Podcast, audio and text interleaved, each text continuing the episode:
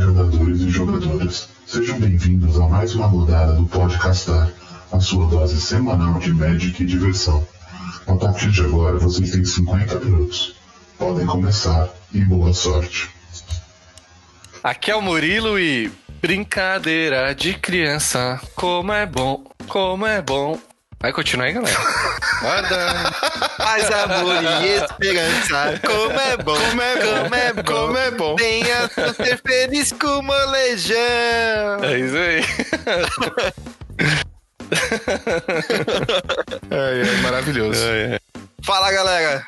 Aqui é o Caetano. Eu estou ciclando aqui meu tufão de tubarões, criando uma pequena ficha de tubarão chamada Baby Shark Tchu Tchu Tchu, Baby Shark Tchu Tchu Tchu. Meu Deus, ele foi, ele foi muito longe. Ele foi muito longe. Mano, o Caetano, ele é genial, velho. Ele faz a própria escada da piada dele, não precisa da gente. É isso, é isso. Ele levanta pra ele cortar, velho. Ele Mano, levanta pra ele cortar. Ai, ai, caralho. Bom, oi galera, aqui é o João e Pluct, Plact, Zoom. Não vai a lugar vai a nenhum. lugar nenhum. Boa viagem. Vocês sabiam, cu- curiosidade, curiosidade, vocês sabiam que isso também é um, um, um, um- um grito de guerra do Corinthians? Sério? Não sabia, não. Sim, sim. Por favor. Não, não, é muito pesado o programa de hoje. Não. Mas, mas é claro que poderia ser um grito do Corinthians, né? Pluft Plaft Zoom não vai a lugar nenhum, né? Então. É isso. Aí tá explicado. Poucos, poucos, poucos cantos, poucas músicas são tão verdadeiras quanto o atual momento. Bom, acabou Caramba. o programa pra mim, gente. Pra mim, já tô aqui, ó, triste. Triste demais. É... Fica triste. Vem cá, vem cá. Vem cá. Você quer um docinho? Quer? Quer? Vem cá. Pega Que isso, cara? Que isso, cara? Que isso? Você tá muito louco. Não pode oferecer. Crianças, esse programa é pra vocês. Não aceitem doces de estranhos. Principalmente se ele tiver essa Boa. barbicha safada do Caetano.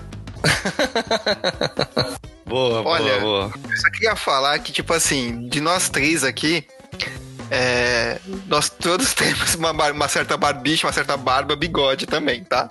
Tá, mas peraí, você me respeita que a minha não é nada safada. A minha barba é uma Não, barba a- de respeito. Ué, a minha também. Aqui, ó, cheia e dura.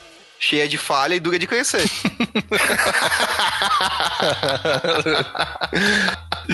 Bom, vamos cancelar o que a gente ia conversar e ficar só nesses trocadilhos que tá demais. É, o programa especial da quinta série hoje. tá demais, tá demais. Na verdade, na verdade, gente, é, por que, que a gente tá tão bobo alegre assim? Não Tão vai juvenil, continuar? né? Por sinal, a gente podia ter começado cantando Amendo Bobo do Bob Esponja, que é uma das melhores trilhas sonoras do cinema. Essa aí tá um pouco mais atualizada, né? Cara, eu vi esse filme Pouco muitas mais. vezes por causa do meu primo, velho. Até eu desenvolver o gosto pelo filme, eu assisti. Tive que assistir muitas vezes por tabela, velho. Depois muitas você viu vezes. 30 vezes, aí você ficou. lavou né, seu cérebro já e. Você É só isso, com é A barba. isso. Bob Esponja fica embaixo d'água, então é normal você se molhar e se lavar, né? Não, essa não. Meu Deus do céu, essa cara. não. Deixa eu ver. Puta que pariu. Chegamos ao novo nível! Meu, Meu Deus, eu não Deus. sei nem como começar o programa depois disso, velho. Meu Deus, de- dai-me forças, He-Man. Meu Deus do céu. Bom, quem leu o título do programa antes de ouvir já, já tá ligado, né? É, mas então isso é dispensável, é isso que eu tô Não falando. precisa explicar o que que é. E pra quem não leu? João, fala pra quem, quem não leu o título do programa, a gente vai falar do que hoje? É isso. Cara, como todos sabem, segunda-feira passada, né, agora, dessa semana, dia 12, foi dia das crianças. Embora, embora a gente. Cara, eu acabei de receber um comentário da nossa diretora de conteúdo do WhatsApp que não dá pra não ler. A criança. Ela falou: as crianças de hoje não sabem quem é He-Man. No máximo, quem é Ben 10. Ela tem razão. Ela tem razão, eu sei. Infelizmente. Pô, mas, mas tem Xirra no Netflix, então eles devem saber pelo menos que é Xirra, né? É, é ah, verdade. pode ser, pode ser, é verdade. Tem um ponto aí. Mas então, gente, segunda-feira, dia 12, foi dia das crianças. E, cara, a gente ama muito o Magic, porque a gente se predispôs a fazer um, um programa que dá um trabalho do, do caralho sobre um jogo que a gente ama demais. E efetivamente, o Magic já faz parte da nossa vida é, há muito tempo. Cara, eu não lembro assim de, de, de etapas da minha vida sem jogar. Mesmo quando eu parei de jogar efetivamente, eu consumia Magic de alguma forma. Então a gente resolveu, a gente achou que era uma boa ideia, não sei se é uma boa ideia. É... e a gente resolveu então fazer um programa mais jornalístico que o de costume para trazer para pra, as crianças, para os adolescentes, para os jovens em geral, é... por que, que o, Magic, o Magic pode ser benéfico para essa galera. Então a gente a gente trouxe assim alguns pilares bases e a gente foi atrás de alguns especialistas para a gente não ficar aqui só de achismo, a gente foi pautar nossa, nossa pesquisa é, para trazer esses pontos. Por que, que o jogo pode ser benéfico para criança, para o adolescente, informação e tudo mais. Vamos começar então? Estão prontos? Crianças! Estamos, capitão! Eu não ouvi direito. Está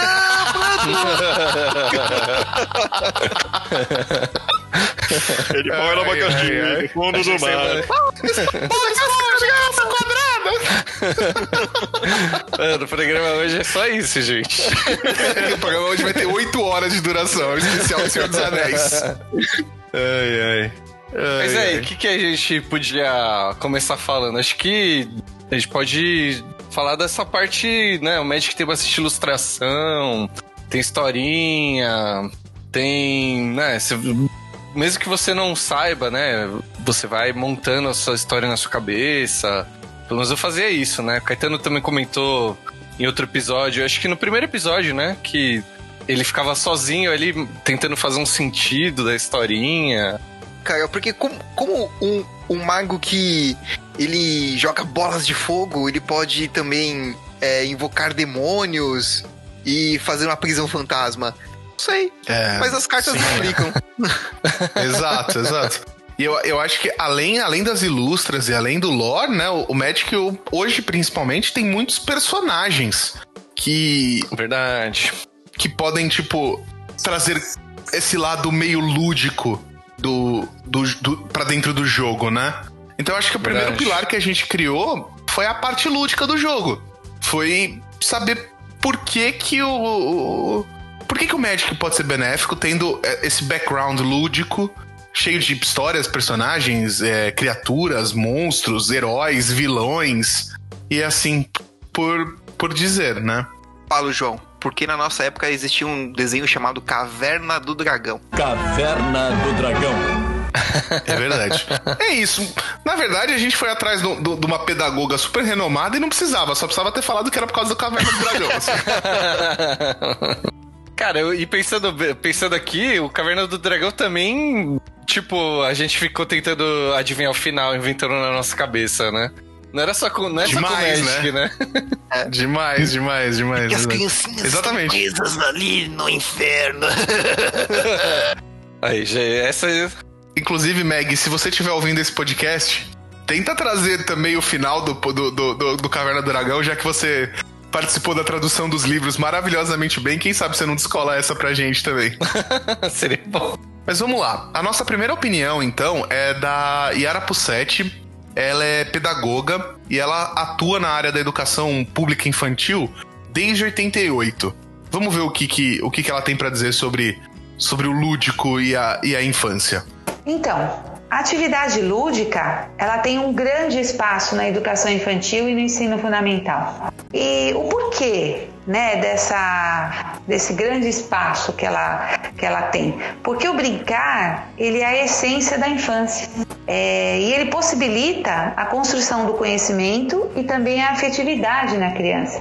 E dentro desse brincar, o jogo ele é uma peça fundamental. Por quê? Porque a função educativa do jogo é, ela vem totalmente carregada dessa parte lúdica. Para Piaget, os jogos eles são caracterizados em três momentos: os jogos de exercício, que é de 0 a 2 anos, os jogos simbólicos, que é de 2 a 6, e os jogos de regras, que é de 6 anos em diante. E dentro desses jogos de regras, que nós vamos nos reportar, porque tem tudo a ver com o jogo Magic, né? É, ele é caracterizado pelo conjunto de leis que é imposto pelo grupo. E ele precisa de parceiros que aceitam o cumprimento das obrigações definidas nessas regras é um jogo extremamente social. O desenvolvimento da criança, na verdade, né, ele é o resultado da interação de uma aprendizagem natural e, ao mesmo tempo, uh, dessa aprendizagem que é estimulada.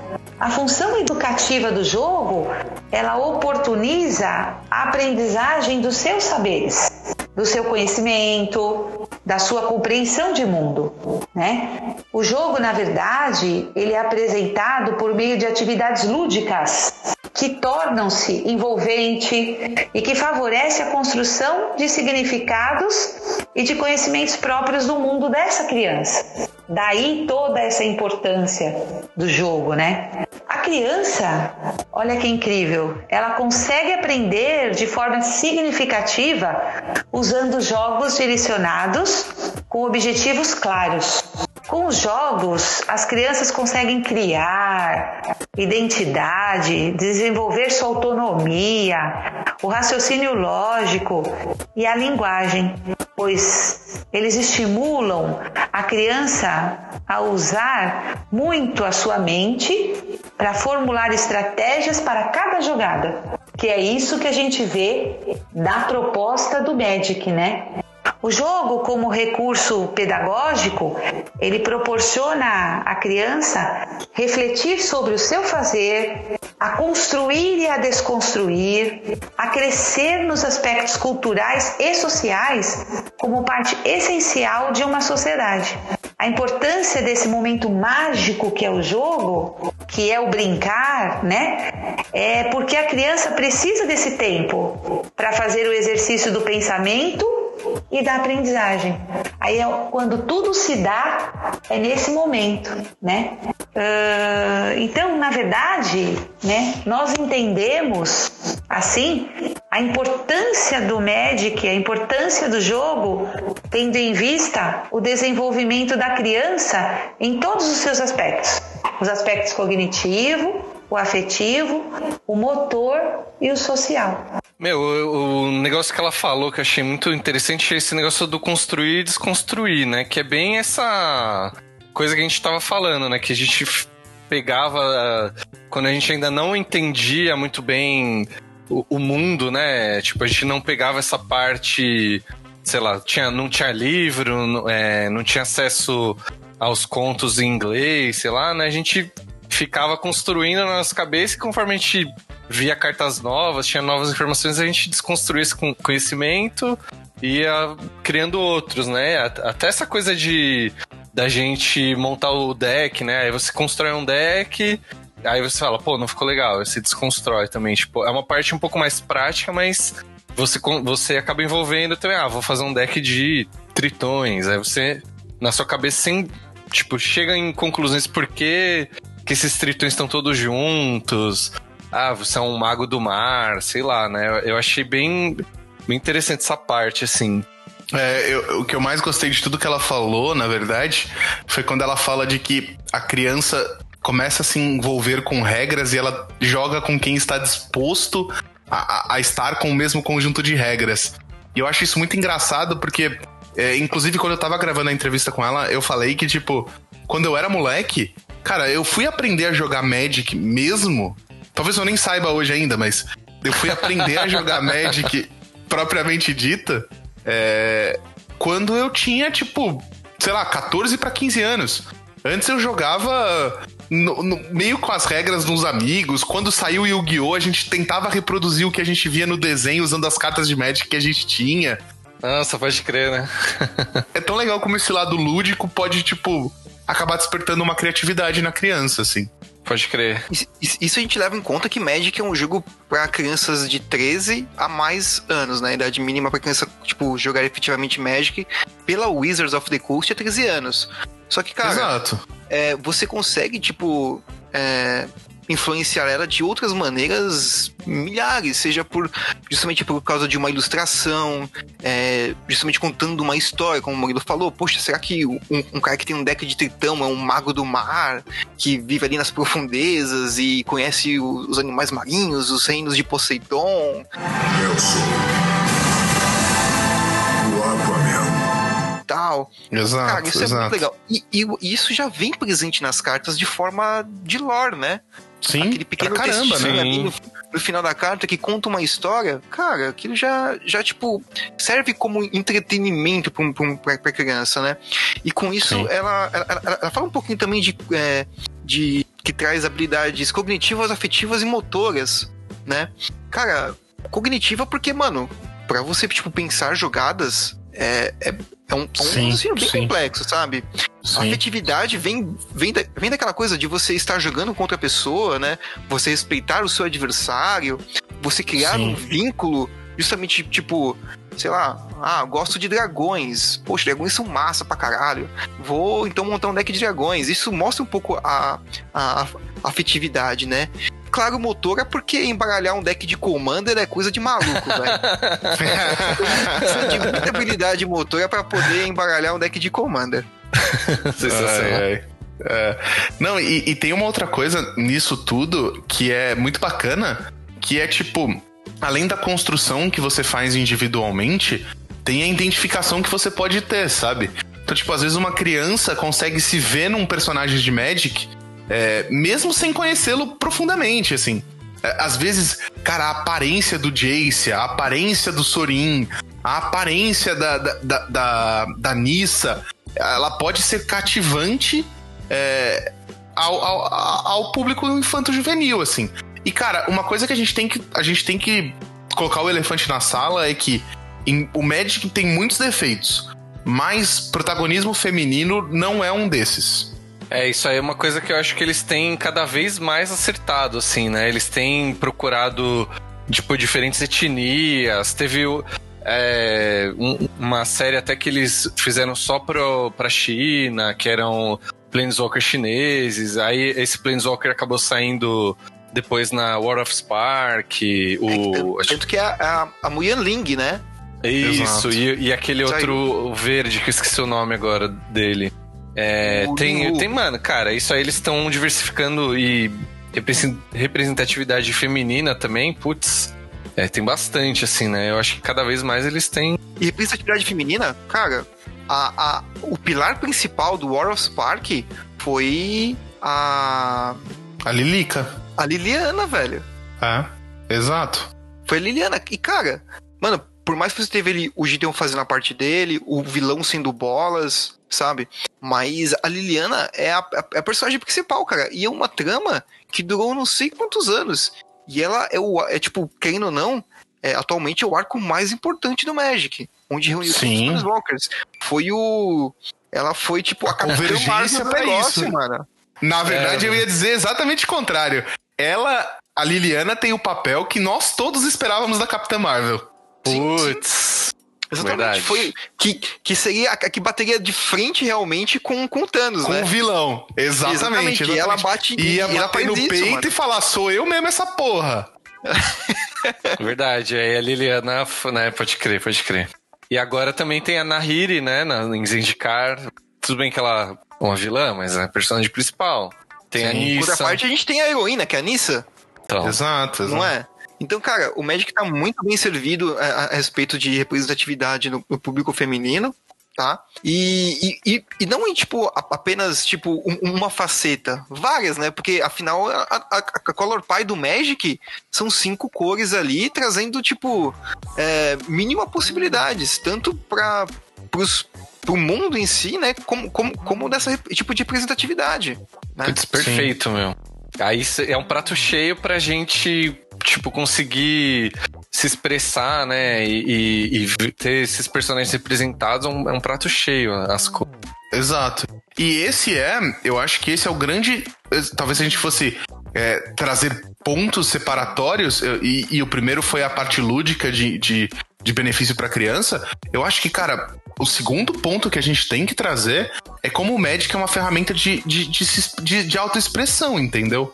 Seja através do tipo de criatura que você gosta, seja da Color Pie, seja de como você preferir, assim, sabe? O, o Magic, ele, ele, é um jogo que permite que a criança se, se identifique. Isso mesmo que você falou, Caetano, agora há pouco, de tipo, cara, eu gosto muito de dragões. Então, no Magic, ela consegue demonstrar esse, esse, esse gostar de uma forma muito transparente, sabe? Uhum. Pessoal, muitas vezes também, né? Sim, pra caramba, pra caramba, pra caramba. Inclusive, a gente trouxe a opinião de dois psicólogos, eles vão aparecer mais de uma vez no programa hoje, porque eles contribuíram bem bacana com a gente. E um deles, é, ele é palestrante em psicologia, o, o Fernando Rocha, ele, e hoje ele trabalha com qualidade de vida e bem-estar. Então ele trouxe a opinião bem técnica, bem focada sobre como a criança pode usar o Magic, principalmente as cores dentro dele, para se expressar. Quer ver? Se liga no que ele vai contar pra gente. E esse contexto da, das cores, ela serve de vários modos para contextualizar, principalmente dentro dessa ideia do lúdico do jogo. Uh, uma vez que essa, essas cores dentro do, do parâmetro psicológico, né, do, do, do, quadro de análise de personalidade, ela tem uma representatividade muito forte, né? Por exemplo, a, uma pessoa que tem uma tendência para cor mais quente, por exemplo, uma cor amarela, ela é muito mais movida por uma, uma emoção, é um sujeito mais criativo, curioso, é, vez ou outra um pouco mais distraído, mas ainda assim ele permeia essa ideia da incerteza, enquanto que é uma pessoa que vaga muito para a questão do azul e do vermelho, é, ela é tendenciosamente algo mais motivado pela razão, organizado, uma pessoa que é mais lógica dentro da sua decisão, né? As suas informações, as suas estratégias, seu poder de decisão é muito mais detalhado, né? Enquanto que uma pessoa da, da cor amarela, por exemplo, é, ela não tem essa característica né? Ao passo que verde, vermelho, entre outras, ela também tem essa questão mais do de uma pessoa que tem um, um relacionamento mais sensível, mais expressivo, é mais comunicativo, né? Uh, e ainda assim é possível você manter esse equilíbrio dentro das cores. Uma pessoa pode ter essa possibilidade de escolha dentro das cores azul, vermelho, verde, preto, enfim. Isso não caracteriza ele como um sujeito apenas de uma cor ou de outra, mas sem dúvida nenhuma, seu poder de ação ele está permeado tendenciosamente para um ou para outro. Uma vez que essas cores ela traz um contexto também, é, se me entendendo do campo da, da psicanálise, por exemplo, aquilo que é entendido como uma projeção, né? Tudo aquilo que está contido dentro da minha, da minha personalidade uh, é possível traduzir dentro desse meu poder de escolha. Por exemplo, um sujeito que ele tem ali traços uh, de, de, traços não, desculpa, uma escolha. Uh, eu quero ser um personagem fora do México, por exemplo, o Thanos da, da dos Vingadores um sujeito que tem um poder, uh, um poder máximo de força, de inteligência, de super velocidade, etc, etc.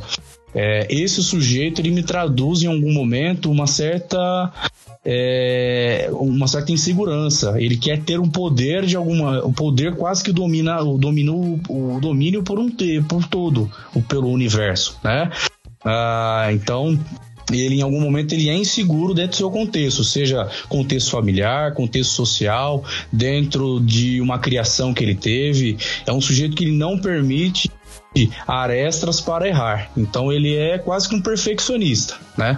Então eu reforço, é, é uma possibilidade de traço de personalidade, né? Para as cores é muito muito próximo disso. Um sujeito que é do azul, do vermelho, que é um sujeito mais da razão, daquela questão do, do cálculo, da, da exatidão, ele é quase que um sujeito que não permite, não se permite errar tanto. Ao passo que uma pessoa de uma cor amarela, ele abre campo para essas possibilidades da criatividade.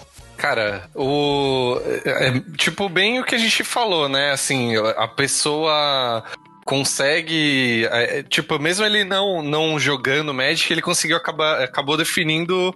Tipo, o que as cores são, né? Tipo, exato, o azul, exato, exato. essa coisa mais metódica, Tipo, o amarelo acho que seria tipo o vermelho, né? Que é uma cor quente também. E, aí tem tudo a ver, né? Tipo, com, com o que Exato. realmente é, né? Exato, exato. Inclusive, Murilo, é legal que você trouxe esse ponto, porque a gente também foi atrás de uma opinião profissional de um jogador de Magic. Porque, cara, né? Nem só de pão vive o homem, já diria aquele livro. E, e aí, é, a gente trouxe. A gente conversou com o William Kadekari. Ele é jogador de Magic e de Commander. E. Palhaço. e ele é psicólogo que atua na, na área clínica. Então vamos ver o, o, a opinião dele sobre, sobre Las Cores de, Le, de.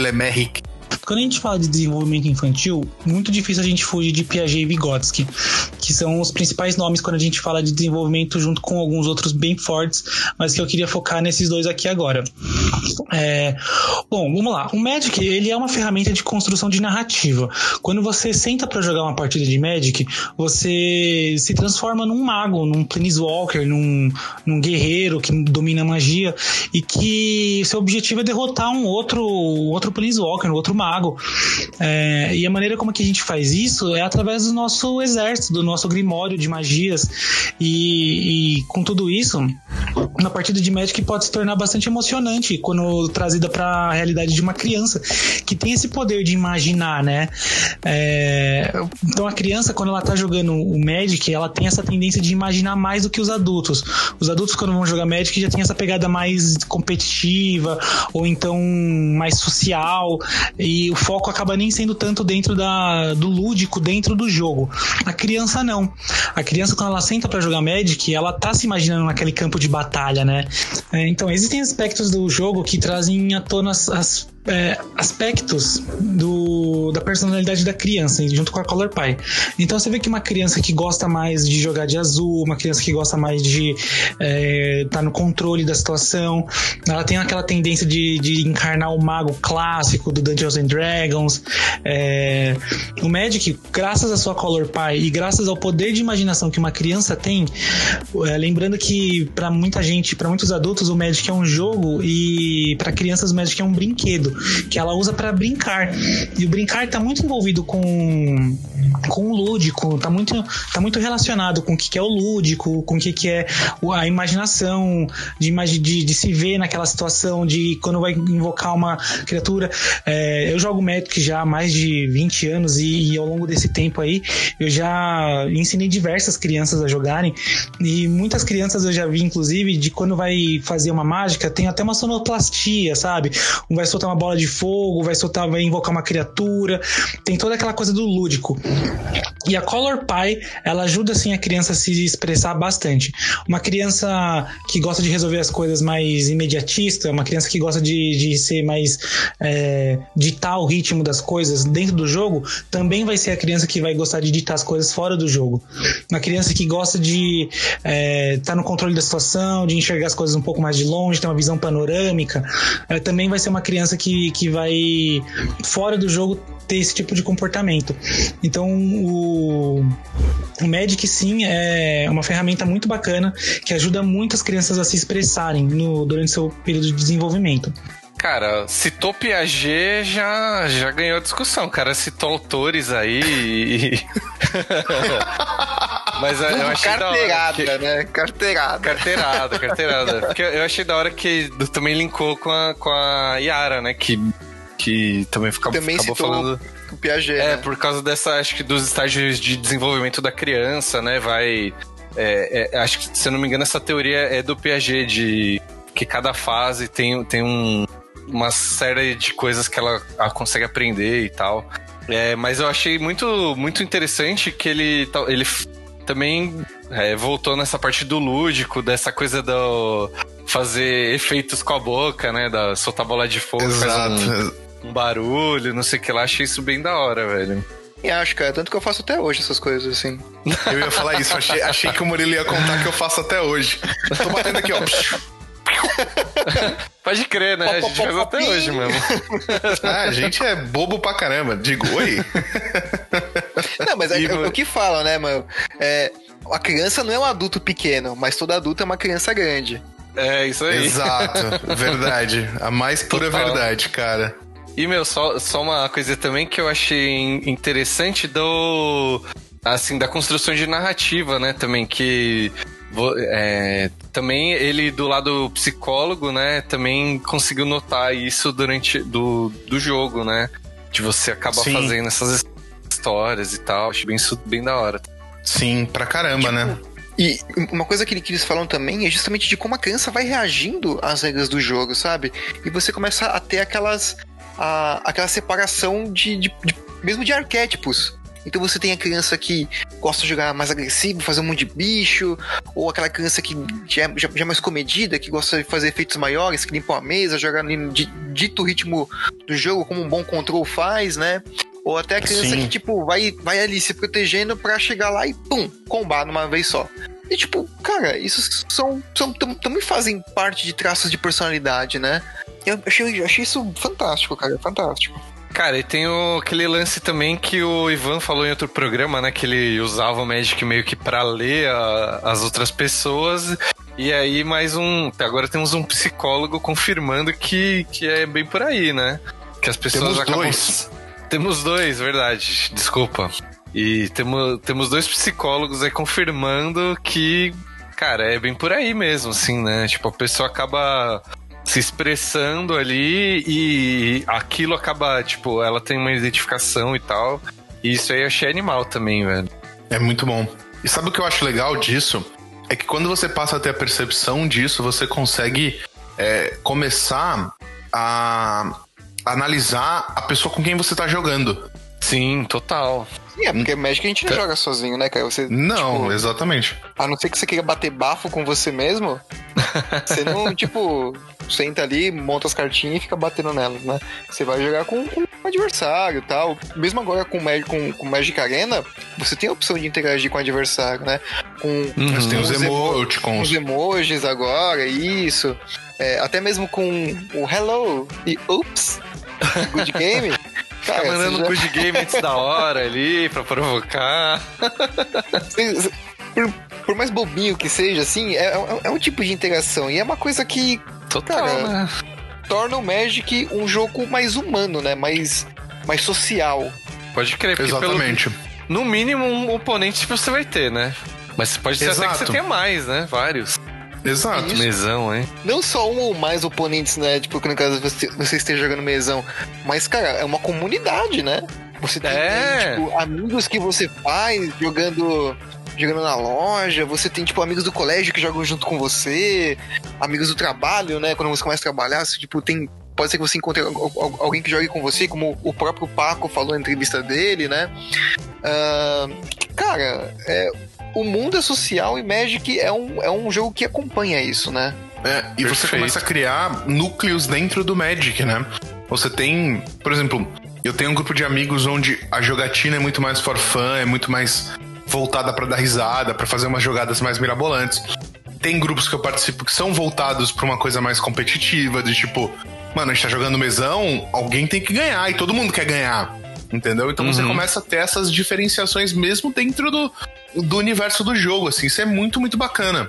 Ou mesmo o pessoal que, tipo, leva, leva aquilo como, tipo assim, não, poxa, quero jogar competitivamente. Quero Uhum. ir no, no GP fazer um Day 2, no mínimo, né? E se dedica, treina e gera um, um- um- como se fosse um grupo de estudos, né? A respeito disso. Sim. Sim. É, querendo ou não, a gente tem um, um mini grupo de estudos, né, Caetano? Eu, você, Murilo, uma galera da, da loja que a gente frequenta. É, meu, a gente tentou treinar pro GP, o GP que não aconteceu. A gente estudou. Não é a certa. É. Tentou. Mas eu, eu tenho fé que quando a quarentena acabar, lá em 2154, a gente vai estar tão na, na, na fissura que a gente vai treinar todo dia. Nossa, Lady Runner 2054, é, né? O, o- versão GP do Magic. É isso, é isso, é isso, é isso. Inclusive, esse ponto sobre oponentes e relações, eu acho que é o nosso grande e próximo pilar, assim, sabe, gente? Porque tudo isso que a gente falou, você sempre vai ter um oponente. Seja ele seu amigo, seja ele uma pessoa que você nunca viu num torneio oficial, seja ele vários amigos num mesão de Commander. Como, como de- in- independente de como for, você sempre terá um adversário, um oponente, né? E sobre isso a gente conversou com a, a Luana Bulhões, que ela é pedagoga e bióloga, e ela trabalha com adolescentes na, no município de São Paulo, na educação pública de São Paulo. E a gente tipo, tentou conversar com ela e perguntar pra ela assim, como que esse aspecto do jogo de ter um oponente, ter um adversário, pode fazer com que o, o adolescente, principalmente, porque é a área de trabalho dela, é, tenha um comportamento mais agradável, sabe? Seja menos, menos escroto. Porque uma coisa que a gente. Não, é verdade. Porque uma coisa que a gente vê, a gente vê muito em, em, em, em jogos hoje em dia é que os jogadores estão sempre muito protegidos por. É, Regras virtuais, né? é, e, e avatar, né? E você tá sempre atrás de uma câmera. O Magic não, o Magic te põe frente a frente com essa, com essa outra pessoa. Então não tem aquele jogadorzinho de LOL que fica xingando sua mãe porque você não tá indo tão bem na partida ranqueada dele, né? Exatamente, exatamente. Com esse negócio de, de, de adversário que, que a gente tá falando, mano, poxa, a, a Luna, ela me pareceu ter uma, uma opinião bem consistente a respeito disso, né? A gente podia ouvir o que ela tem a falar, então. Eu acho que nunca você consegue colocar tantas coisas dentro de, de, um, de um único momento como você consegue dentro do jogo. E aí, dentro do jogo tem a verdade mesmo, né? Você se mostra, porque o, o- adolescente ele precisa de oponentes na vida, né? O, o oponente tira ele da zona de conforto. E tirar o adolescente da zona de conforto é extremamente necessário para que ele consiga aprender, né? E quando eu digo aprender, a gente não tá falando aqui de aprender no sentido de, de cognição, mas a gente tá falando de aprender no sentido de desenvolvimento humano mesmo, de, de emoções, de afetividade, de, de socialização, né? Então eu acho que, que ele precisa entrar em contato com o outro para que ele se perceba neste mundo e, e teste os seus limites, é, se respeitando também e respeitando o limite do outro. Acho que é muito importante entrar em contato com, com todo o desenvolvimento e com tudo que ele aprendeu em relação ao mundo e, e as verdades, as concepções, crenças e valores que ele tem.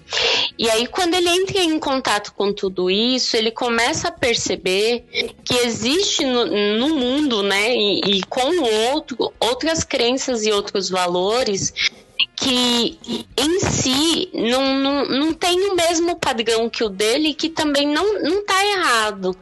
Então ele começa a perceber que por mais que é, tudo que ele foi ensinado até aquele determinado momento fez sentido para ele, o colega, o amigo, né, que tá ali no jogo, que tá ali naquele momento com ele, é, é uma pessoa bacana, é uma pessoa legal, é um cidadão de bem, tá ok? e que pensa diferente, que vive uma vida diferente e que, e, e que ele não tá errado que ele vive bem. Então acho que isso amplia o leque de, de, de conhecimento do outro, do ser humano, é, de uma forma respeitosa, de uma forma que ele perceba que não existe um, um único jeito de se viver a vida e uma única forma de verdade de se enxergar é, o ambiente, o mundo que ele vive, que ele faz parte. Então acho que o jogo ele proporciona muito isso e é bacana pensar é que numa sociedade onde só existe o preto, o branco, o azul e o rosa, né? É, ou você está em paz ou você está em guerra, você começa a perceber que as relações elas não são assim, né? E por mais que você esteja dentro de, de um torneio e, e que você tenha um oponente e que o seu desejo seja ganhar, né? É, o outro, ele não é seu inimigo, ele não é alguém que você quer ver acabado e destruído, né? E aí lidar com essa sensação do quero vencer, mas para vencer eu não posso é, atropelar todo mundo a qualquer custo é extremamente importante para esse adolescente, né, para esse pré-adolescente construir. Porque se a gente for parar para analisar, Jo, quando eles estão, quando eles são mais novos, só existem eles no mundo e o conhecimento que eles estão tendo, é a fase exploratória. Então eles se percebem no mundo, o mundo tá ali para eles e eles são o foco da atenção né? Quando eles passam para o estágio da, da, da pré-adolescência, normalmente os pais deixam de lado, seria o desenvolvimento da autonomia deles, e aí eles se veem, na verdade, sozinhos. E aí, neste momento, eles se sentem desamparados porque eles não enxergam esses sozinhos como agora eu posso voar né? Eles se sentem abandonados. Então, ter no outro o suposto oponente, alguém que pode roubar a minha vitória, mas alguém que eu gosto, que eu confio e que eu respeito, é o conflito que ele precisa para ele testar justamente o limite, as emoções que ele tem, para se perceber como alguém melhor, né? Para sair disso com uma superação melhor. Então, ele aprende a lidar com, com a frustração da perda ou a alegria do ganho, mas ao mesmo tempo a ter empatia ou a saber aproveitar a vitória sem ter que passar por cima de ninguém. Acho que é isso, sabe? Então ele encontra ali o equilíbrio entre a, que a convivência ela exige. Eu, eu sempre acredito que tudo que é gerado para o interior, João, ele, ele externaliza né? E não tem como eu falar disso sem falar do momento atual que a gente está vivendo de novo, né? É, é tão maluco isso que a gente observa isso hoje. Né? Quando você pega é, essa criança que ela teve a vivência, que ela se expressa, que ela dialoga, que ela põe para fora de forma natural tudo aquilo que ela sente ou que ela vivencia, e eu acho que o jogo ele traz isso né? Ele traz mesmo essa verdade sobre o que eu sou. E, e, o gostoso disso é que a gente traz essa verdade junto com o outro. Então é um momento em que eu não estou preocupada em me esconder. Eu estou preocupada em jogar em me expressar. E o outro ele me aceita neste momento exatamente assim.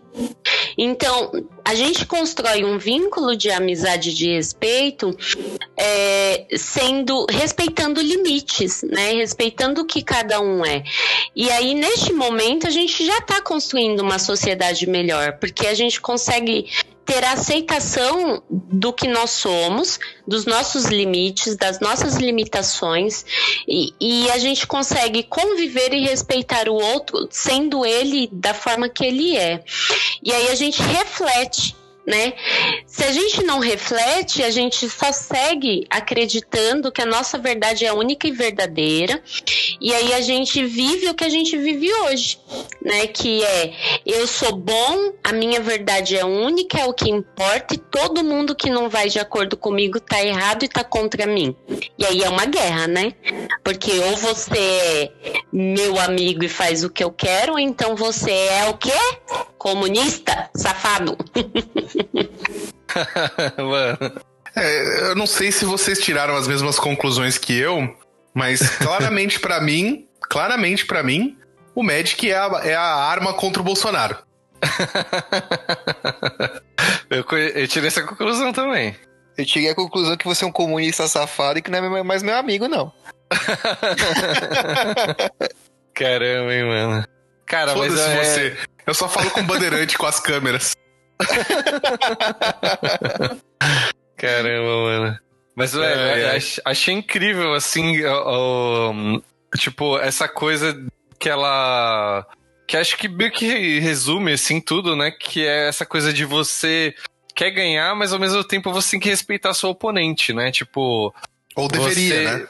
Ou deveria, ou deveria. Mas assim, tipo, a, a, quando você começar a jogar, você vai começar a jogar com seus amigos. Então, tipo, você já tem. Você tem esse carinho primeiro, e depois a pessoa se torna o oponente, né? E eu, eu achei muito legal isso de que você, tipo, um, uma visão técnica dessa coisa, né? De você fazer essa virada de chave na sua cabeça e com isso você conseguir crescer, né?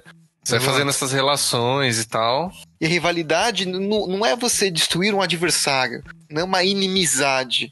Né? Viu, Murilo? A rivalidade. é, a rivalidade é justamente você, tipo, é, competir com um outro jogador, né?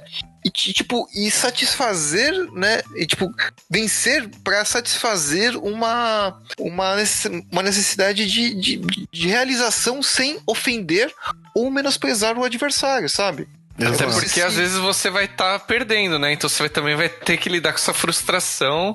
Então essa coisa, né? Às vezes você vai ganhar, às vezes você vai perder. Acho que também vai ensinando você a. Tipo, como você tá tratando a pessoa, é como você pode ser tratado depois. Então, se você Sim, vai humilhar seu oponente quando você ganha dele, ele, tipo, vai poder te humilhar de volta, né? Então, essa coisa toda achei muito interessante, que, essa análise, né? Sim, ah, com certeza. É, eu não sei se os ouvintes sabem, mas eu e o Murilo, nós somos extremamente rivais no Magic, né? Com a grande diferença. É, Amigas e Rivais foi baseada na nossa vida. Com a grande diferença de, de, que eu sou a putinha do Murilo, assim, para falar o, o, português claro. O Murilo tem uma habilidade especial, estática, do Planeswalker Murilo, que é se o oponente for o João, eu vou comprar todas as respostas que eu precisar na ordem correta, no tempo correto, e, e, e é perfeito. E mesmo assim a gente se ama. Mesmo Sim, ele tô... esfregando o chão com a minha cara constantemente, assim. Não e sei como o João ainda fala comigo, tá ligado? É verdade, cara, é verdade. É uma reflexão de grande, assim. A gente tava jogando um torneio numa loja, a gente classificou os, os dois pro top 8. Era um top 4, na verdade, né? E aí eu mandei mensagem pra Fernanda.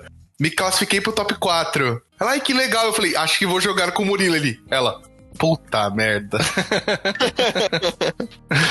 E uma coisa é, que ela fala também, cara, é que é esse negócio de que existem tons de cinza, né? No, no Magic.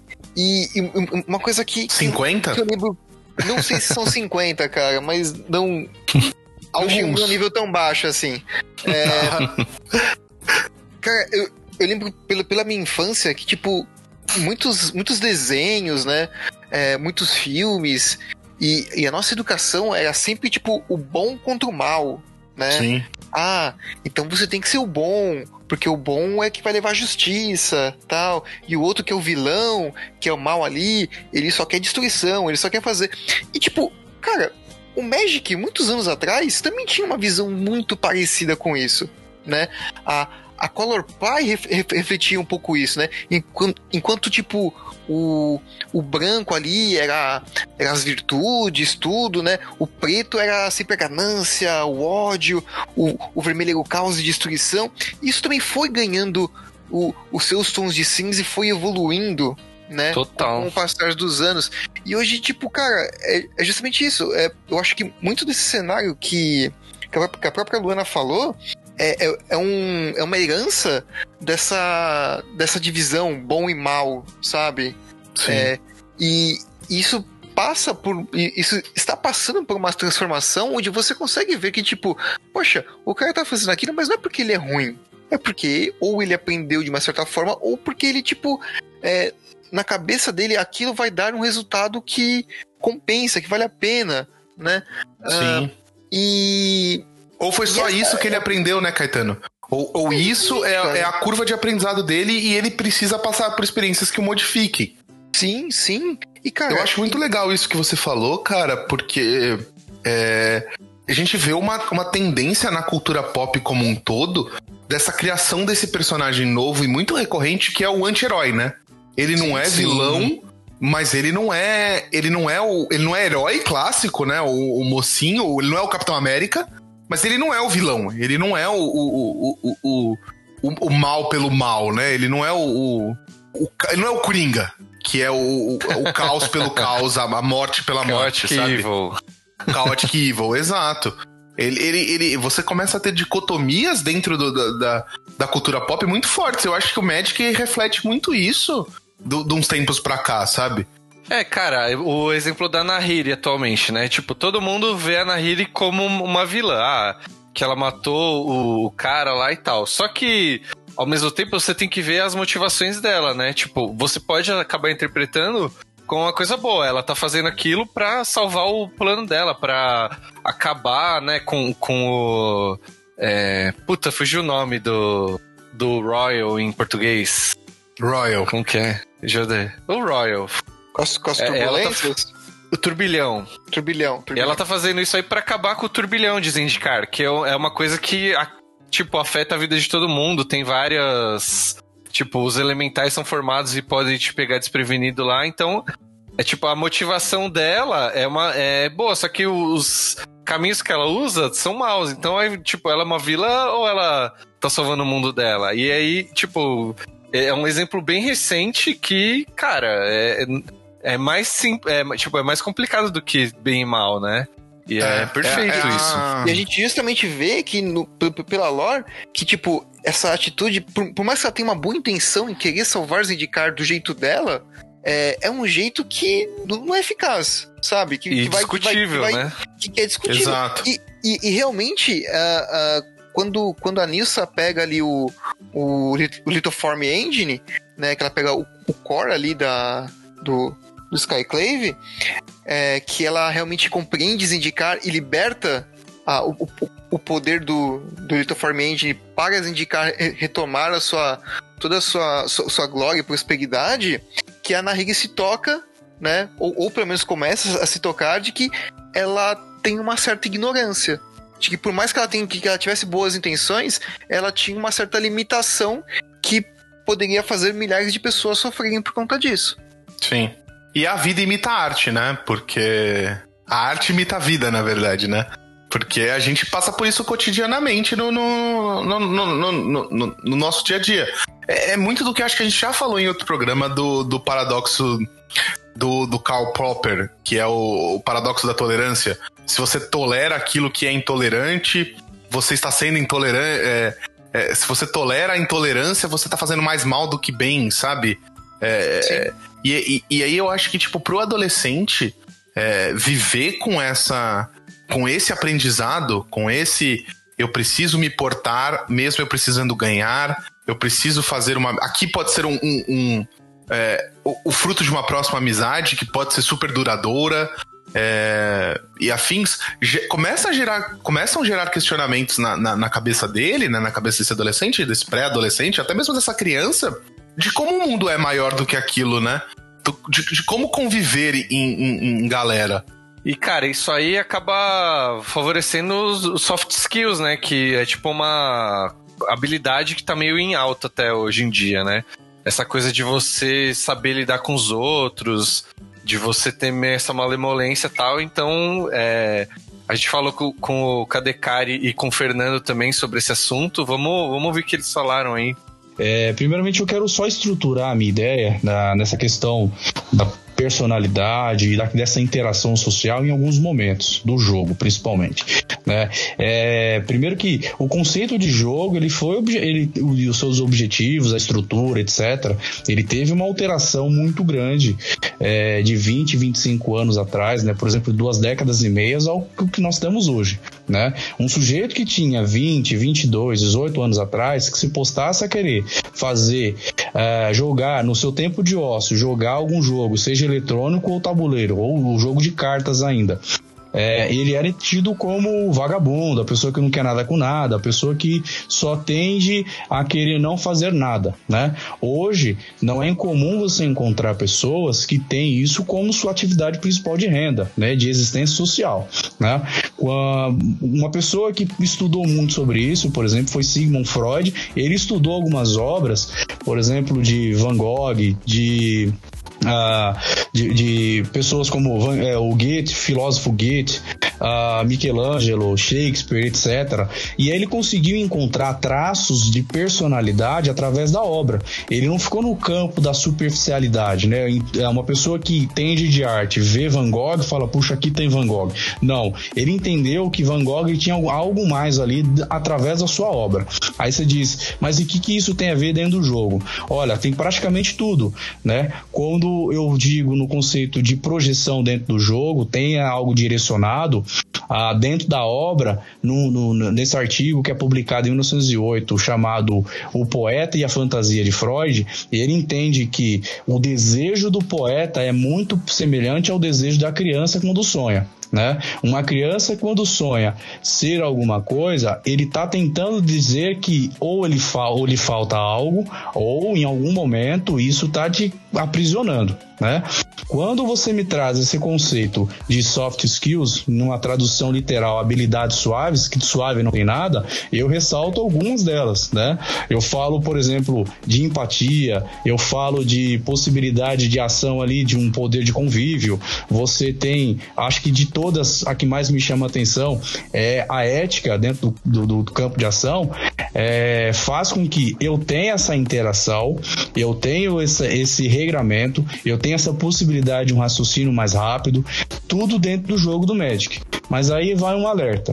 Se esse jogo do Magic ele me faz existir dentro desse grupo, Uh, mas ele ele me toma de forma tamanha, ele me tira de uma realidade social, é preciso repensar algumas coisas para que isso não me traga prejuízos. Logo, é, traz essa máxima e uma contradição daquele dito popular que é possível você ter sim sal, é, é, realidade, a realização no amor e no jogo. Muito fácil a gente é, fazer com que o outro haja de, de maneira mais empática. Né? Uma vez que a, a, linguagem corporal ela também diz muito e pode-se dizer até que o nosso poder de comunicação ele está ali muito próximo de 60, 60, 60 75% de comunicação não verbal.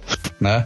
Uma vez que você encontra uma imagem que ali lhe traz uma sensação, uma percepção de algo que lhe traz algum tipo de, de lembrança ou uma, um sentimento mais profundo, mais intenso, isso ele vai, vai tendenciosamente trazer para um comportamento. Então, dentro do jogo, se eu me expresso de uma maneira mais ansiosa e, e, e faço com que esse sujeito que está à minha frente ele haja também dessa maneira, é muito possível que eu consiga é, fazer com que esse jovem ou esse, essa criança haja da maneira manipulada, manipulada como eu estou querendo dizer. Né? A Silva Lani, uma filósofa que já falecida, mas é muito importante dentro do, do campo da USP, ela tem uma frase que eu acho incrível, que ela diz assim que o ser humano é o, seu, é o ser que repete. Né? O ser humano é o ser que repete. Então, nós temos sim essa possibilidade de fazer uma modificação comportamental do outro através dessas nossas relações sociais, né? Não consigo viver num campo fora da relação social se não me relacionar com o outro. Cara, o... ele falou aí da linguagem corporal, linguagem não verbal, né? Lembrei do da entrevista com o Paco, né, também, que ele destacou que era uma da, tipo, uma das coisas que era meio que até uma habilidade para você jogar competitivamente, né? E, e, isso aí é soft skills, né? Também, tipo, é você Sim, saber demais. ler o outro e de repente você saber como, tipo, você reage e tentar controlar isso. É, isso pode ajudar numa situação, tipo, uma apresentação de trabalho, é, apresentar o seu TCC, sei lá, né? Isso eu achei bem, bem da hora. Acho que até mesmo em, em, em, questão de negociação, sabe? A gente já, já citou aqui algumas vezes o, o artigo Who's the Beat Down, né? Que fala quando você é o agressor ou quando você é a pessoa que está respondendo, é, entra muito bem nessa parte de negociação, né? O quanto você pode ir lá e abocanhar e o quanto você tem que ceder de terreno em uma negociação, em um acordo, né? Poxa, pode, isso pode ser em diversos cenários. Pode você você fechando um contrato com o um cliente, pode ser você negociando seu salário, pode você pedir um desconto na vendinha na esquina, né? Perfeito, sim, perfeito. sim. Tudo isso faz parte. Ou, ou até mesmo, por exemplo, assim, é, eu, eu tenho dois, dois, dois filhos pequenos, né? E, cara, eles estão com um aninho. Da, da, daqui a pouco eles estão falando, tipo, se comunicando muito bem e vou começar a pedir coisas. Quanto assim que eu tenho que ceder? Quanto, quanto assim que eu tenho que manter minha, posição, sabe? Isso é uma atividade. Isso. Você não, não aprende isso lendo um livro, mesmo um livro de paternidade, que, tipo, realmente fala sobre esses assuntos, né? É uma habilidade muito, muito intrínseca e muito. É, muito abstrata, né? como, como você lida com isso? Então, poxa, eu acho que, que é, é nessa maneira, você conhecendo as pessoas e sabendo como elas se comportam, né? E o médico é uma grande ferramenta para isso, como o próprio Fernando falou. É. Eu, eu acho que não, não só no, no seu comportamento é, em situações claras, como vocês falaram, paternidade, trabalho, mas eu vejo muito como pequenas situações do dia a dia, sabe? Eu acho que o médico ele tem que ser um reflexo de como você gostaria de ser tratado por um por o atendente do, do bar, pelo cobrador do ônibus e, e assim de, de, por diante. É, você tem que efetivamente tratar o seu oponente, tratar o seu adversário com uma educação e uma empatia é, da mesma forma como você gostaria de ser tratado, sabe? Não adianta nada você. E aí é uma coisa que eu falo, não adianta nada você fazer doação pra caridade e maltratar o garçom, sabe? Eu acho que é, é, é, a, mesma, é a mesma relação, sabe? dê bom dia ao porteiro e trate o jogador de Magic que está na sua frente muito bem. Até porque muitas vezes a gente não sabe é, o que efetivamente aquele jogador está passando, sabe? Qual, qual que é o momento da, da vida dele. Ele não sabe se ele acabou de enfrentar o Murilo no mesão e ele counterou todas as suas mágicas. Caramba, então, tipo, minha é... fama, tá fazendo minha fama, hein? Tô fazendo sua caveira, não tô fazendo sua fama. Cada um encara Mas... do jeito que lhe convém, né? Exato, exato. Vamos ouvir o que o Kadekali nos contou pra gente dar continuidade nessa discussão que tá, tá bem boa? Boa, boa, manda aí. Bora lá. Magic se chama The Gathering não é à toa, né? O Magic é um jogo que, que é, aglutina pessoas e criam-se comunidades. Quando você fala de comunidade para uma criança, é muito diferente também de quando você fala de uma comunidade para um adulto.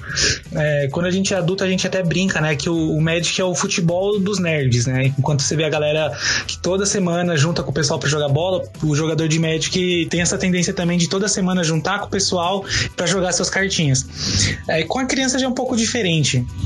A criança, quando ela é introduzida nesse ambiente nerd, nesse ambiente de jogos, de de lúdico, ela tem aquela, ela tem todos os elementos para vivenciar uma experiência de anime clássico em que você tem os seus skills, você tem que melhorar os seus skills e junto com isso vai ter ali do seu lado seus amigos que também vão estar evoluindo e que vai se, se formando ali um senso de time, um senso de, de equipe, que é o clássico do, do anime, que é o clássico do carinha que, que tem um sonho, que quer ser o melhor, que vai melhorando e que junto disso vai criando ali suas amizades mais próximas e também os seus rivais.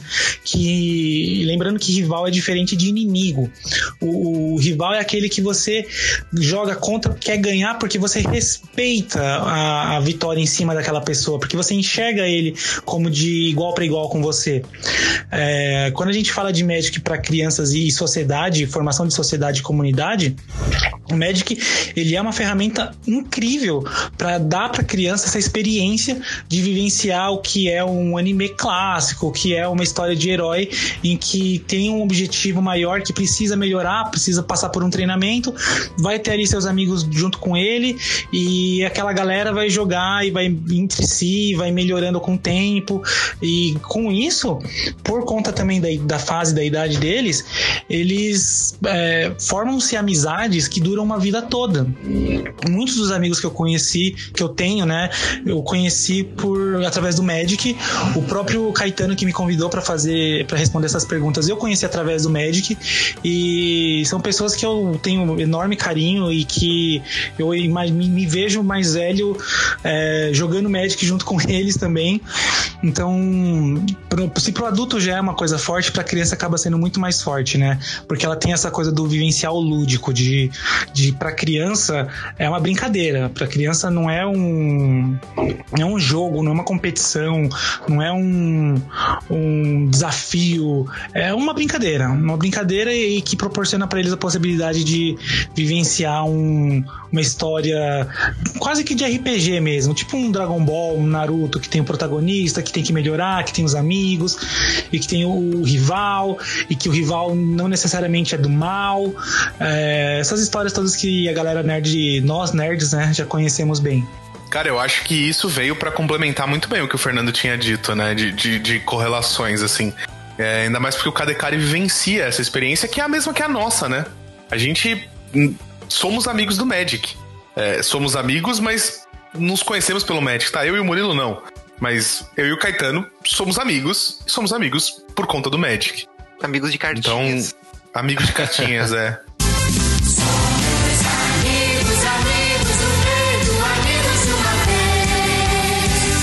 Brother of Cards. Não tem o, o, o Brother of Arms lá, aquelas. Brothers in Arms. É, lá, com o nome da série lá. É. E... Cara, mas assim, a, a, gente, João, eu acho que a, a, gente até conseguiu manter essa amizade por mais tempo. Pô, faz tempo pra caramba que a gente se conhece. Porque a gente também 16 tinha anos já. Uma, é, então, pô, 16 anos? É isso aí. Ai, vocês são velhos, hein, mano? 15, 15, 15 anos. 15 anos. Vai fazer 16 ano que vem se a gente chegar em 2021, lógico. Ah, que isso. Não, o Mas... mundo, não eu e você, o universo. ah, tá. Mas assim, eu, eu acho que, tipo, essa ferramenta, né, ajudou também, tipo.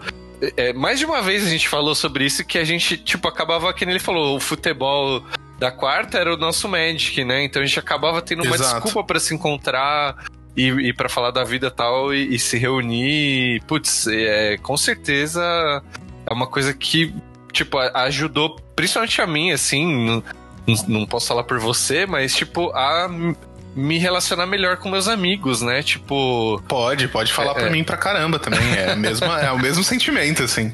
Tipo, eu, tipo, eu lembro que. A gente começou só nós dois, né, Murilo? Muitas vezes, é só eu e você jogando, e a gente foi puxando e trazendo e, e pessoas pro grupo e aumentando e, e conhecendo mais gente, aumentando os universos, é. Tem toda a razão. E aí você, tipo, vai aprendendo, né, a, a, a tipo, valorizar amizades e, e, entender melhor, né, tipo, cara, é, essa pessoa é, é, minha amiga, é tipo, e essa coisa do que ele falou do seu oponente não é seu inimigo, né, então você fazer essa relação e tal, e, tipo, pô, é, perdi, aí você ficava com raiva, mas fala, não, pô, o cara é meu amigo, não sei o que lá. E isso aí, pô, é muito rico, né, velho? Você vai crescendo ah. muito com, com essa relação. Exato. Cara, e tipo, e, e, com, e com. Mano, a gente tem grupos que vão agregando gente, vão, vão somando experiências, somando pessoas. Consequentemente, também vão surgindo os atritos e os Uh, porque, cara, a sociedade é assim, tá ligado? Não é todo mundo que, por mais que esteja um hobby em comum, por mais que pense em algumas coisas em comum, não se dá 100% bem.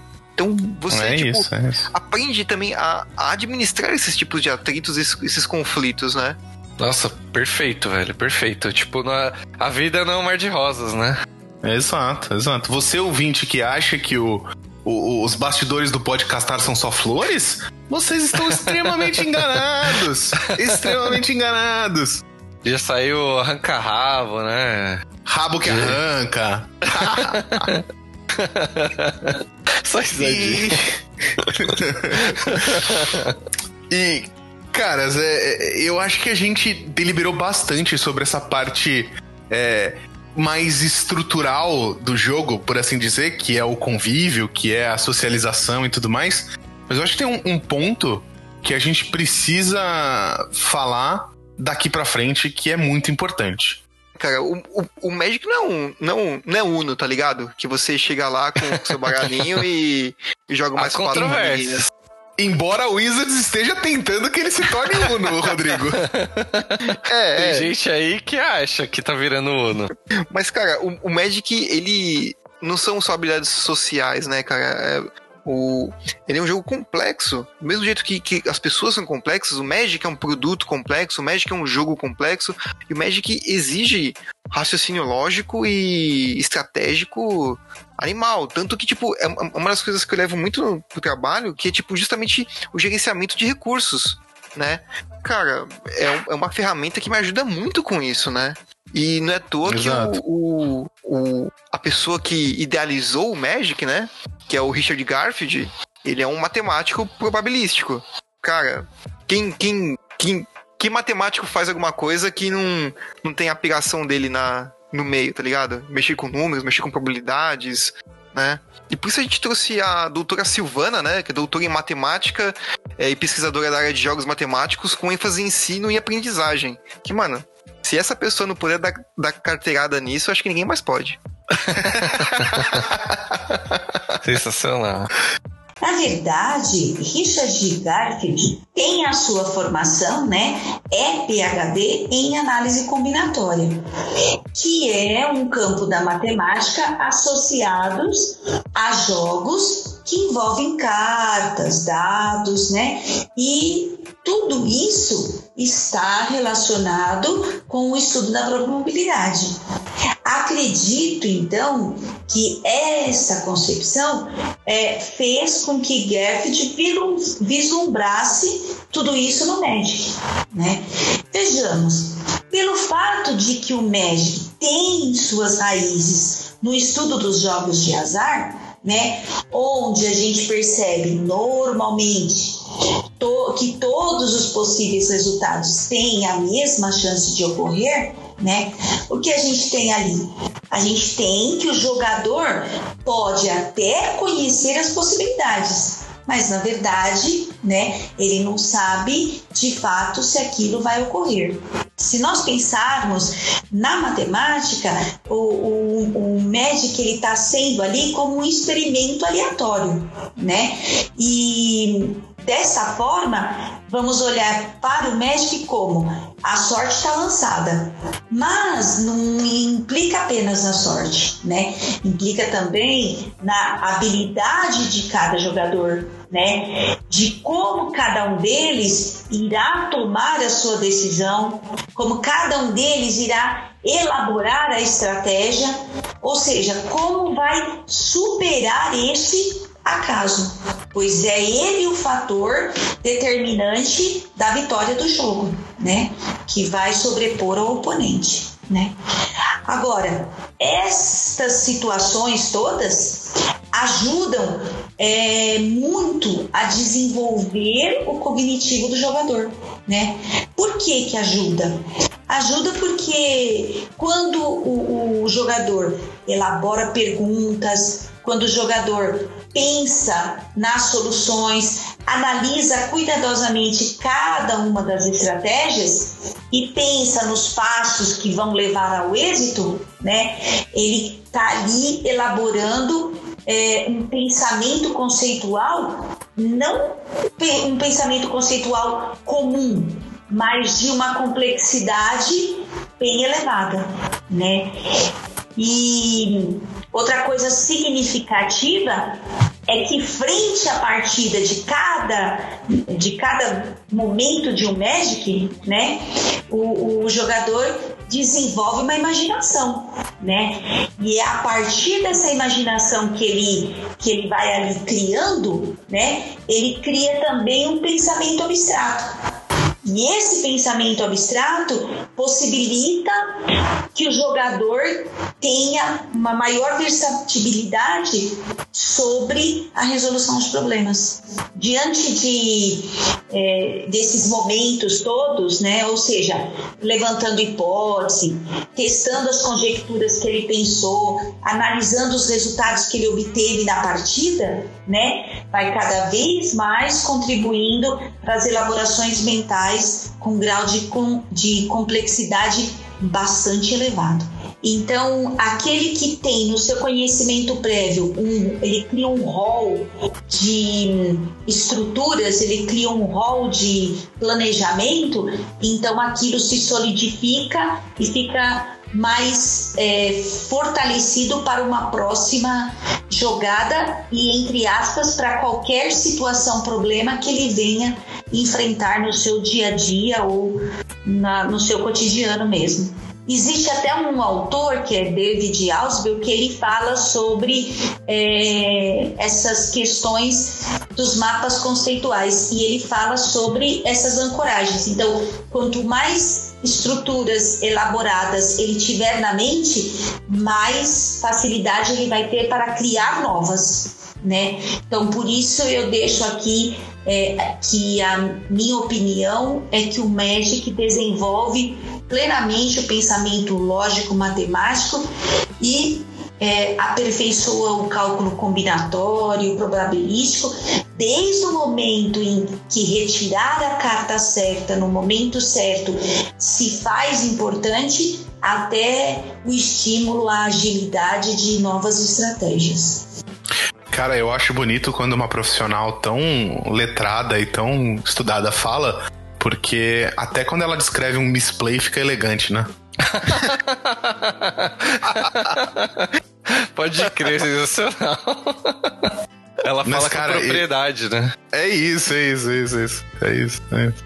Eu queria um dia entrevistá-la de novo só pra gente falar de, da, por que, que meu oponente compra tudo e eu não compro nada? Como é que você tem alguma tese matemática sobre isso? Na verdade, existe. O, o nome disso. Existe uma, uma expressão matemática para isso. Ah, é que a é? probabilidade é? é igual à sua estratégia menos o acaso. Então a estratégia do, do Murilo é muito maior né? E ela consegue sobrepujar o acaso. Por isso a probabilidade dele comprar tudo que ele precisa contra você é tão alta. Não, Mas não, não tava falando só do Murilo, aqui, não. Tava falando do mundo mesmo. Eu tenho um emblema que é toda vez que eu fosse comprar um card, eu tutoro a carta que eu preciso se o meu oponente se chama João. E aí dá é tudo isso. certo. Qualquer João? Caramba, velho. Não, não, é, é, é, tem, tem meu RG do lado no, no, no emblema. Mas Pode vamos crer. lá, gente. Agora, agora falando sério, é só porque eu fiquei pensando muito no que ela falou. Cara, é, isso vai muito de acordo com o que o Paco falou na entrevista, né, gente? De que quando, conforme você treina e você pratica e você elabora essas, esses métodos que ela, que ela citou, é, quanto mais você consegue tornar essas decisões simples, rápidas de serem tomadas, mais você reserva tempo para as decisões difíceis, né? Pode crer, se libera um espaço do cérebro, né? Tipo, essas Exato. fica meio que automático até algumas tomadas de decisão para você se tipo tentar calcular mais essa probabilidade. Pô, o cara já tem tantas cartas dessa no cemitério. Ele pode ter uma na mão, será que tem no deck? Quantas cartas tem no deck? Tipo, esse tipo de né, raciocínio lógico, assim, é, é perfeito, velho. É, é, bem isso aí. E, e depois e é de tanta carteirada dos profissionais aí, agora eu, eu, eu me sinto no direito de dar a minha carteirada daqui como engenheiro de controle e automação. É, hum. esse, esse, esse, conceito. Esse conceito de, de, vestido aí pra ele. Que... É, a senhora é ambiciona mesmo, hein? eu sou, meu amor. é, ele. Esse, esse conceito de, de, de, resposta rápida é. Na verdade, é um conceito biológico que foi trazido para o conceito de inteligência artificial, né? Que é a construção de pequenos neurossistemas. Que, o, o que, que é? Uh, o cérebro, a, a, velocidade de resposta do cérebro é como se, é, se ela dependesse de quantos interligamentos os neurônios fazem entre si né? E, e a inteligência artificial reproduz isso dessa forma. Ou seja, quanto mais um maior processamento um, um, process, um maior processamento um processador com, consegue fazer, né? bem redundante, mas é, quanto maior capacidade de processamento, quer dizer que é, é, a maior quantidade de interligações que esse processador consegue fazer. Hum. E, e, biologicamente, isso é. Como, como é feito? Através de estímulo. E esse estímulo vem disso que a gente falou, de você jogar continuamente, você exercitar o seu, o seu raciocínio com perguntas diferentes, né? E o Magic é um jogo que traz muitas perguntas, né? A cada nova, nova interação são perguntas diferentes, com respostas completamente diferentes, sabe? Pode crer. Então, Tem linhas ele... de raciocínio, né, que você pode adotar até, né? Tipo, ah, se eu jogar essa carta, sei lá, se eu anular essa carta agora, daí eu não preciso gastar uma outra carta na minha mão, ou eu deixo ela resolver e guarda se anula, que é situacional e aí mato com uma outra coisa. Isso, é isso que eu ia falar. Se o cara tá caçando uma mágica que, de criatura e você tem um removal de criatura, é mais fácil deixar a mágica entrar, matar a criatura e deixar esse counter pra um plano alta, pra um feitiço, pra alguma coisa assim.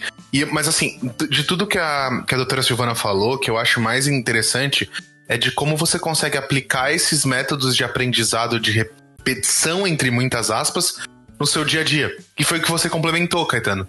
Que tipo, é, você consegue.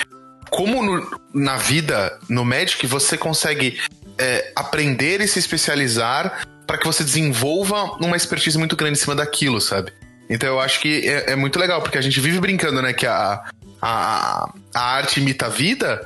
Nesse caso, o Magic é uma, é uma grande. É lógico que ele está inserido na vida, mas. É, ele, ele, ele, é um grande side effect disso tudo, sabe? É um momento que você consegue demonstrar isso aplicadamente, sabe? Tipo um grande laboratório, né? Que ela falou, um, labora um laboratório de um experimento aleatório, né? Tipo, é, é todo. Exato. Resumindo tudo o que a gente passou, né? Dos outros especialistas, tipo, você vai treinar seu soft skills, você vai treinar raciocínio matemático, você vai treinar sua análise de probabilidade, tipo, tudo, né, no, no mesmo jogo. E de acho que isso é uma das coisas que deixa maravilhoso, sabe? né? Você sim, sim, exato. Tipo, com, contando histórias, com, com cores, com personagens, é, com acontecimentos que, que se passam na lore, né? Então, tipo, cara, é, é um jogo. Ao mesmo tempo que ele é extremamente complexo, né? Ele traz, ele, ele traz isso de uma forma muito amigável, muito, muito friendly ali, que é, que é realmente onde a criança se perde e se diverte, e aprendendo. Isso que é o melhor sim, de tudo. Sim. Cara, sim. pode crer, só até aproveitar falar uma coisinha que o. Tipo, esse raciocínio matemático, assim, uma coisa bem simples, tipo, quando eu, quando eu comecei a jogar, era, tipo, o ataque e a defesa das criaturas, tipo, Perfeito. Não era, não era uma coisa de ficar tentando ver, né? Ah, qual a probabilidade do meu inimigo comprar carta X? Era uma coisa. Cara, minha criatura tem um de ataque, só tem dois de defesa, não vai dar certo. para passar para fazer umas operações mais rápido, né? Então, cara, eu tenho 5 de dano para dar com uma mágica e mais dois com minha criatura. Aí quanto que dá isso? Essas operações acabavam. Com o tempo você vai ficando mais rápido em fazer essas operações simples e vai abrindo espaço para você fazer outros cálculos, né? Tipo, uma, quantos, Exato. E, tipo, quantas até uma coisa, cartas até gastar uma e tal. Simples, assim, pode ser um pouquinho mais complicado quando você tem o double block, que é uma coisa É, então. Exato. E aí, exato, e aí você vai conseguindo, né, e, tipo, evoluir esse pensamento, deixar uma coisa mais elegante. Tipo, esse double block, por exemplo. Daí você não pensava em fazer isso. Você, ah, vou aumentar com uma mágica. Mas você fala, pô, já tenho o recurso aqui, então esse gerenciamento, né, que nem se falou de, de recursos e tal, vai ficando mais elegante também, né? Sim, sim. É, e, e, o Magic ele vai evoluindo conforme você vai aprendendo, né? O, o Magic, assim como a matemática, e isso é uma, uma coisa é, bem legal, ambos estão. Você está continuamente aprendendo. Porque, por mais que você conheça todas as regras, você aprende alguma coisa nova a cada partida, sabe? Seja um comportamento, como a gente falou na parte mais estrutural, seja uma decisão lógica a ser repetida ou não, sabe? Pode crer, você vai, tipo, juntando pensamentos, né? E, de, a, descobre outras soluções para o mesmo problema. Até o momento que você se forma, PHD em Magic, e você entende o que, que são camadas. vamos, vamos pular isso aí, cara, que não é programa para dia das crianças, velho. Bom, galera, é, eu achei uma aula mas eu só quero fazer um adendo. Nenhum profissional trouxe o principal motivo do porquê você tem que ensinar Magic pros seus filhos. Ei, qual seria, por favor? Você ensina Magic para ele que ele não vai ter dinheiro para comprar outras drogas. Perfeito. verdade, verdade. Esse é um bom ponto. Não, mas brincadeiras à parte, eu acho que a gente conseguiu, é, de uma maneira um pouco mais pra prof, profunda nesse programa, mostrar como, como esse jogo é para todo mundo. Como ele é pra gente que tem os seus 30 anos nas costas e joga é, para descontrair, mas para tentar grindar alguma coisa de torneio. Como ele pode ser pro adolescente que vai usar esse Magic como ferramenta social para conhecer gente, para fazer amigos, para saber se portar. e como ele pode ser para criança, que mesmo que a Wizards diga que é para 13 anos ou mais, é, a criança pode começar a ter um primeiro envolvimento com, com o fantástico, né, com o lúdico através do Magic. Eu acho que é só você não dar carta que tem morte e, e, vísceras à mostra que tá tranquilo, sabe? Exato. Eu comecei a jogar com 11 anos e tô um adulto normal aqui. Eu acho. A gente Quase. acredita, né, Murilo? Bom, galera, vamos pros cinco turnos então? Vamos, vamos. vamos. Eu, vou, eu vou só pegar os meus bonequinhos de Magic.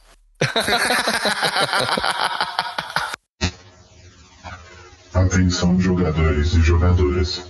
O tempo da rodada acabou. Joguem o turno atual e mais cinco turnos se necessários. E começando nossos cinco turnos para os pequenos pipolhos aqui. Seria esse Olá. quadro os Olá, cinco turninhos? Os cinco...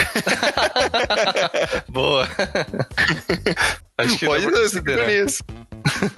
Direto do, do pré, prézinho aqui, Jardim 2. Puta, achei que você ia falar direto do lustre do castelo, velho. Perdeu, hein? Nossa, é verdade, hein? Porra, Caetano. Mas eu não venho trazer um passarinho aqui. Na verdade, eu venho trazer um panda vermelho aqui na primeira dica dos cinco turnos. É, tem um desenho na Netflix chamado Agretsuko, né?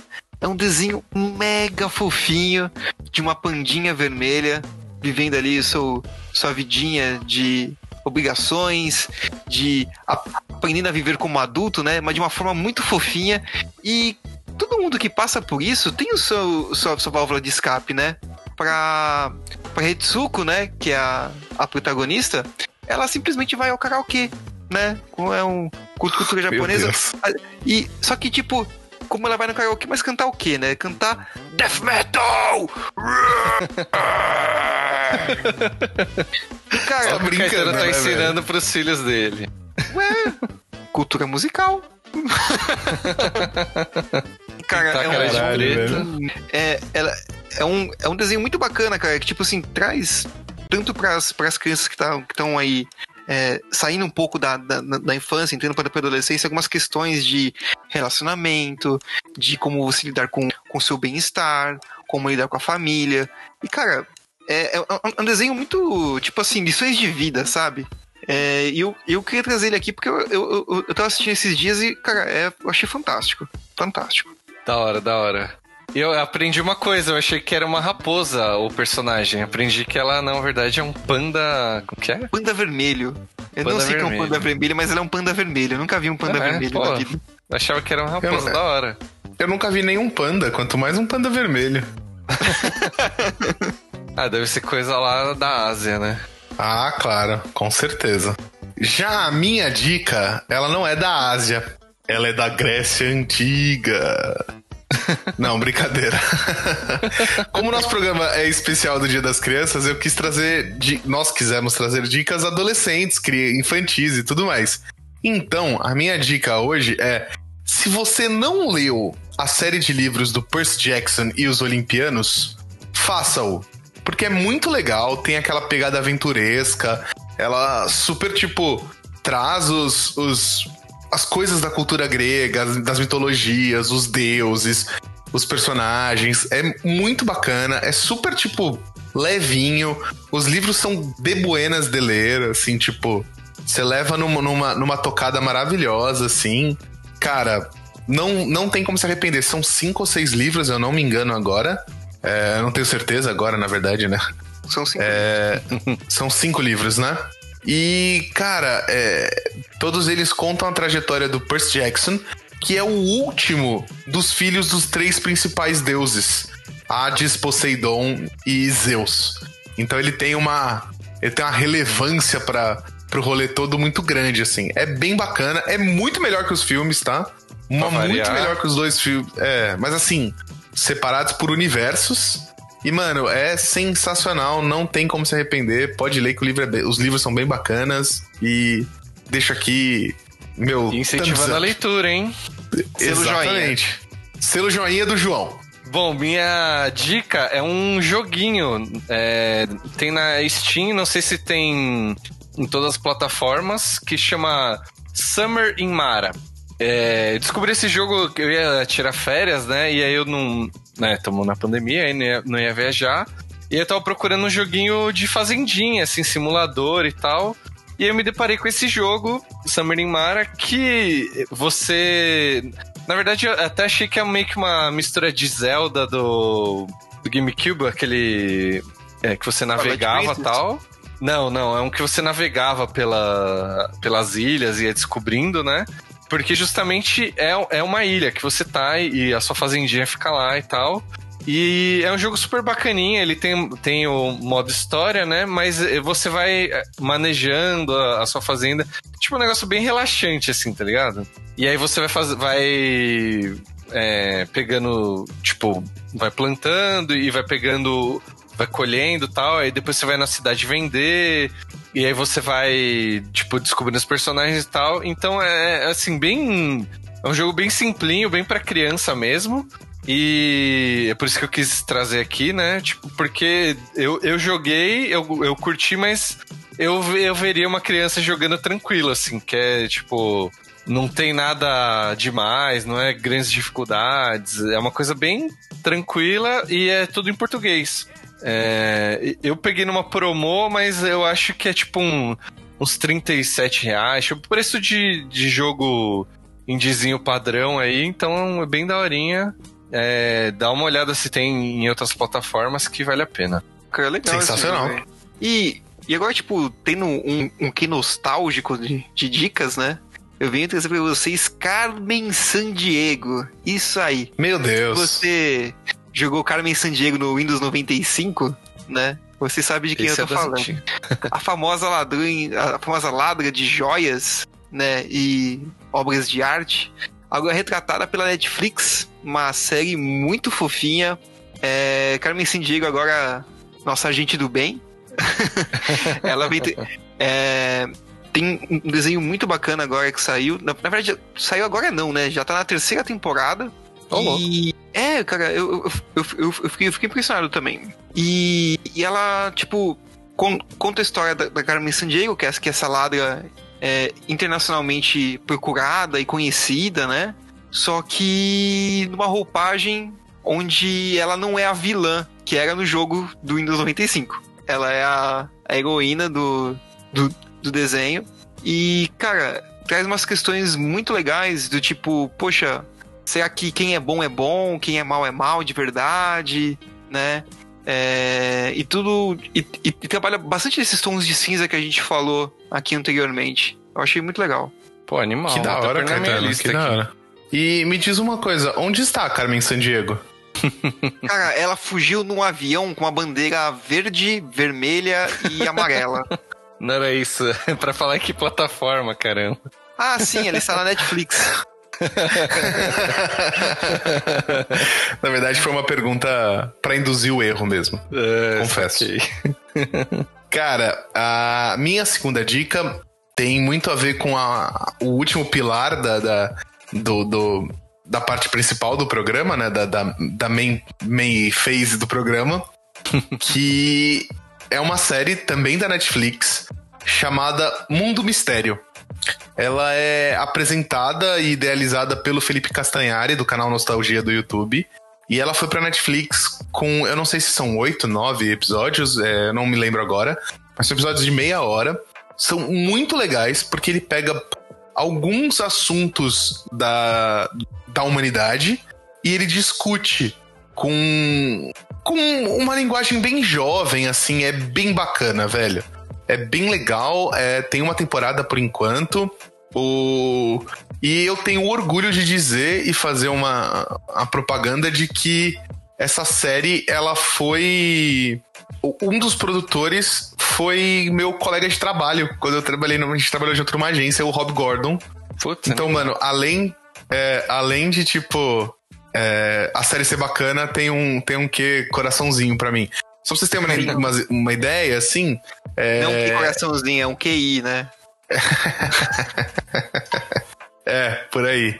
Só, só, só pra vocês terem uma ideia dos assuntos que eles trazem, assim, né? É tipo o mistério do Triângulo das Bermudas, é, o que, o, como seria se, se o mundo realmente passasse por um apocalipse zumbi, é, é, aquecimento global, porque a gente sabe que aquecimento global é mentira, né? É tudo papo de globalista, né? E É. todo mundo sabe aqui que a Terra é plana. Então eu não sei porque que ele tá trazendo esse assunto, mas Mas os outros são interessantes. os outros são interessantes, é. Ah, eu vou tomar uma, uma cloroquina, pera aí. ah, cara. Ai, ai, ai. Mano, Se a mas Terra é- não fosse é plana, animal, plana, por que que chama planeta? É redondeta, né? Esfereta, sei lá, né? Não é nem redonda, é uma esfera. Cir circunfereta. É, sei lá. Chama planeta porque é um plano da conspiração isso daí. Ah, Nossa. tá ok, tá Ai. ok.